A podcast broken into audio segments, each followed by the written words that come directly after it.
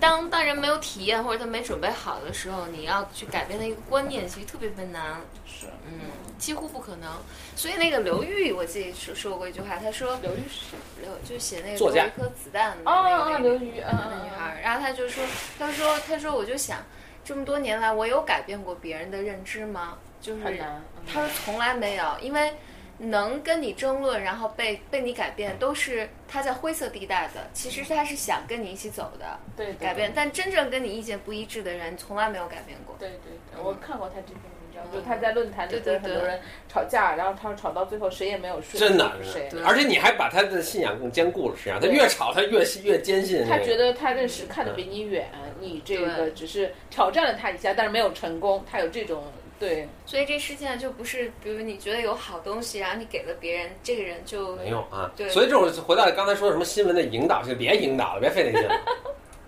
就是他本该本来就是这样的，就是把能能跟叫好的是，你不用引导，已经就跟还嗯就有同一意个你人的他了。总有一天。然后你那些想真是你想去影响他的人，这根本没用。那你干脆就挑那些他们都觉得好的这对个对去看，对，英所以英文有句成语叫做 “preaching to the choir”，嗯嗯嗯，就是你给唱诗班去布道 Preaching to。the- 对对，对嗯唱诗班是已经很笃信我嗯我主的了，嗯你再去给他们布道没用。他们已经觉得自己能够得永就生，他都当唱唱诗班了，你想他得多对多虔诚啊！你你再去给他们布道没就没必要。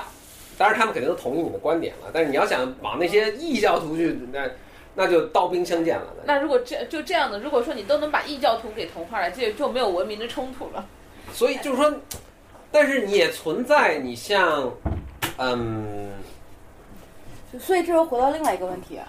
就是我们刚才说的那我们都在干嘛呢？突然有没极大的失落感，不是媒体的引导性 啊，这回到刚就才引导不了，现在已经就对啊觉得你引导不了引导不了，你现在引导什么劲呢？你就扇小火呗，扇扇扇扇扇扇扇扇扇。但是你扇你扇就是你还是能影响，你比如说，比如共产主义以前没有这个主义啊，那突然也轰轰烈烈的这么百年。就是嗯对吧那个毛泽东跟李立三怎么就一下那子哎怎么忽就悠起成来功？了，对吧？以前也没有 iPhone 啊，以前我们对对手机的审美是那种啊，怎么突然就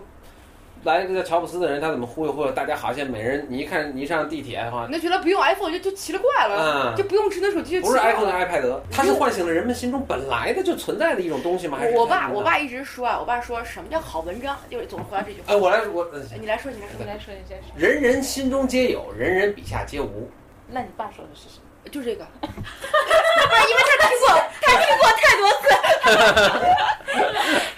真的，我爸这话挺牛逼的，我觉得。嗯，哎呀，说不定我爸是个隐隐于市的大哲人啊，呃很然后一直没有被我发现。 就他，你爸觉得你还没有 ready，所以哎，我还没有没有 ready。点拨你。所以我们说来说去全整天这意淫，自己也把自己弄得还。但是还，我觉得还是有很多人，比如处在他价值观还没有形成啊，然后他在准备比较 open 的准备接触新的东西啊，你可能影响的是这些人。但是有一个核心的，比如说，你看这个，不管是联合国还是任何一个机构啊，他在研究这个儿童问题的时候，他一般都是儿童和女性问题一起研究，并不是因为儿童和女性都是弱势群体，而是母亲承担了文化的传承的角色。对吧？因为热我们这不所谓的这种亚非拉地区，我们落后民族都是这样的，呃即便是先进民族不是也这样的吗？对吧？所以这一个核心问题就在于，它就是比如说中国这种这种什么，不管是三纲五常，还是说父权体制，还是安内维这个东西，你从娘胎里就已经带出来了。你从从小妈妈给你唱的儿歌，《三字经》，你就已经是这个了。外国小朋友从小妈妈给他唱那些歌里面，就已经是那种所谓渗透着民主、民主，或者说至少是哎，至至少是这个启蒙运动之后的这种价值观和理念了，就在娘胎里带出来都已经不一样了，这他妈还怎么弄啊？那怎么办啊？我靠！ 那你说来说去，我就觉得你就整个就很虚无的感觉，相对主义和那就是说，虚无如主义果就产你生想影响改变社会的话，你就去办幼儿教育；如果你就是想赚把钱的话，就去迎迎合迎合煤老板。但是，但是你当你迎合的时候，迎合一段时间，你可能比如说你博取民意了，你就可以去引导他了，乌合之众嘛。我们举一个案例啊，这个案例是有的，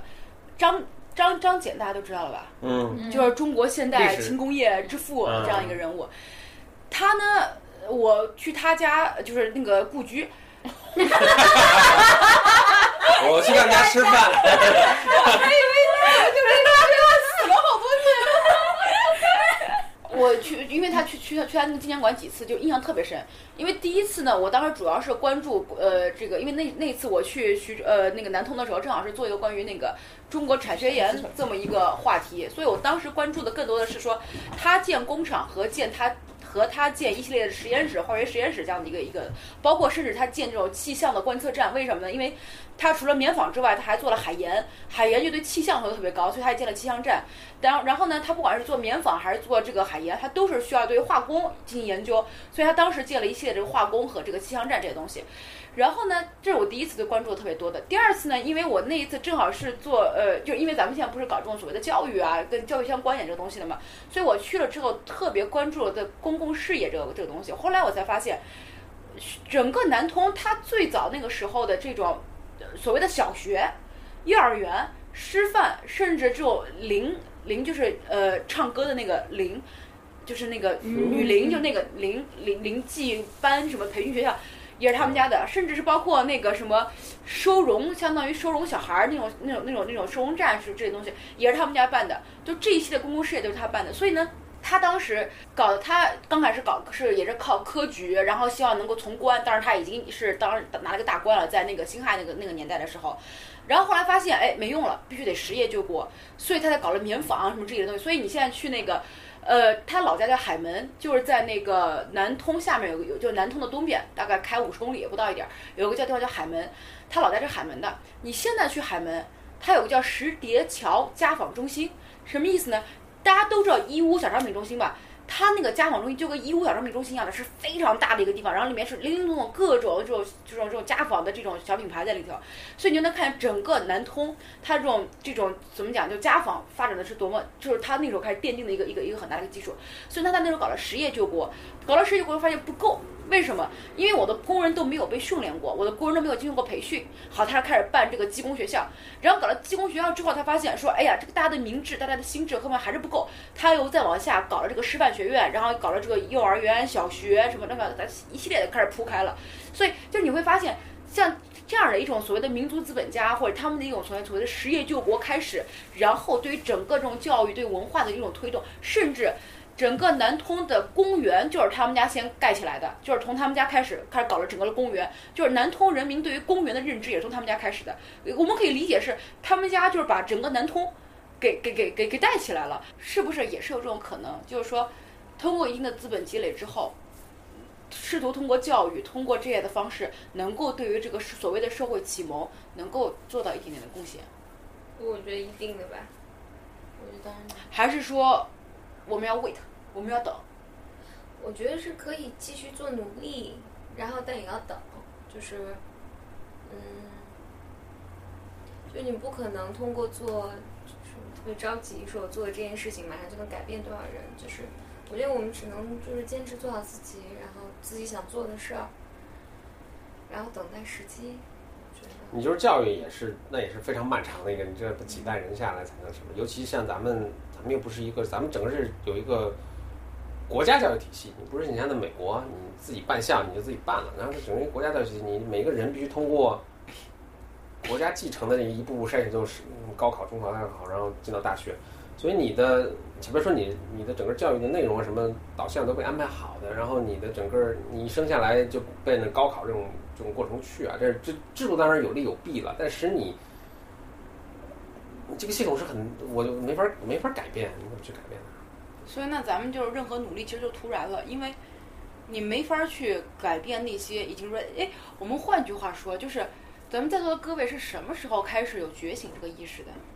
回到我的一个观察，大家可能一边想没有说，就是说，他可能还真的有些就是学校以外的，就就不管你是怎么样一个恶劣或者是一个单一的一个环境，哎，总有一小部分人他能够怎么样，就是野蛮生长的那种。呃，就是他怎么就就是怎么都死不了，然后他就小强似的，他就就就他老是能自己在这么一个环境下去觉悟。所以，就我见了好多什么高中生什么的，那当然大多数可能是一种非常简单的一种目标，然后就按照中式系统，然后就大学。但就有一帮人不安分，他就会想一些别的东西，他就有些别的东西的爱好什么的，然后他最后自己这是不是由基因决定的？我就觉得他总是有那种能逆官势而为，嗯对在有这么一个恶劣环境下，他能够成长成一个自他我有一还个相当于什这么的一个种人。官分的基因在里头，他不会说是循规我蹈矩。不知道，或者是比如说他真的有一个不一样的父母，或者或或者是是不是就是我们这样不安分的人正好聚在一起了？ 最终是会最终肯定是会聚在一起我觉得的啊一定。是物以类聚，为什么你们都不用五幺九幺五八？为什么？因为你不用，因为你不用。 当然现在你们都知道九幺五八。这是一个核心问题嗯。一年之后咱们再问周周围所有的人，嗯现在大家都知道了，还有谁用？还是没有人用。谁也没有人用对就咱们就对你说周围人还是不用，对然后他还是有好几亿的特别活跃的客户用户在每天对啊，用就是他们的那个平时还是存在，嗯对就即便是咱们这个东西再 promo 再 promo 的，然后那几亿人还是不听咱们这嗯个。对嗯嗯。当然，咱不要这么说了，就好像说我们还比人高多少水平。我就说只是不同对啊，没有高下之开分。说了，这个开始这了，个开始全是并行的，叫叫那个叫什么？你记得我当时跟你说这个故事，就是我 那个，殊途同归。对对对，你知道这个故事吧？我不知道，哎呦，那你还对对对，没有，我知道这个词。 当时是这样的，就是 Carla Freeman，你记得吧？就咱们后来那个中心主任，他爸爸就是就是那个老嗯 Charles Freeman，对当年是尼克松的中文翻译嘛，嗯跟尼克松一起访华的。当时呢，尼克松就是关于中美关系，他就说了这么一个词，说中美关系呢是 parallel，嗯，然后就是他爸爸把它翻译成一个很牛逼的中文，叫做殊路同归。啊殊途同归啊呀呀，嗯牛逼吧？嗯，啊，挺那个什么，我觉得翻的不是很贴切，啊！我觉得巨贴切无比啊！啊，我你觉得你就没学过中美关系，你我觉得 you are not 开始了 ready。，开始了那个。两条线如果是 pair 平行线的时候，对对对它是不归的，不轨的，对，但是你是同向驱到一个方向，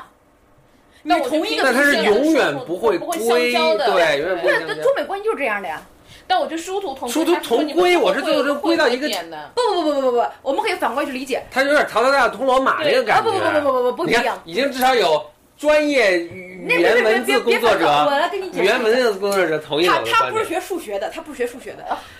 太太两是条线，嗯两条线，如果不是平行线，是这样的，他们也不会相交对，但他们也不会殊途同归，你知道吗？因为他们是两个平面，两条平行线是什么意思？它是两，它是同一个平面，嗯也就是中美关系它同样是一个平面，你知道吗？嗯，就是我这这是一个核心差距，你知道吗嗯嗯？嗯就是我们同样处于这个平面的世界，同样这个世界，但如果你是那样的话，它是这样的，嗯嗯它是两个平面，你知道吗？嗯嗯嗯嗯，这一个数学概念，你你懂了没？我哎，他懂。你看看到没？就是这种有数你学又把它概念。说，你又把它说到是立体几何啊那了。他在生活对他在说你一种几分多维的世界里头，就是更大面。不是，你要这么去理解，就所以他说殊途同归的意思是这个，并不是说这两个这两条线最后相交，而是说这两条线它最后是在一个平面上，它是往一个方向去发展嗯的，而不像这样，就是它它是两个平面上的两条线，它们也不会相交，但它们就是那种了明白啊，懂了懂了懂殊了。途同归也并没有假设他们一定在同一个平面上。哎呀，anyway，行，咱们咱们抛开，真是你懂了就行。对对对，OK OK OK。这这我也个买我我们可以认识到这个词的精妙和它的美啊啊！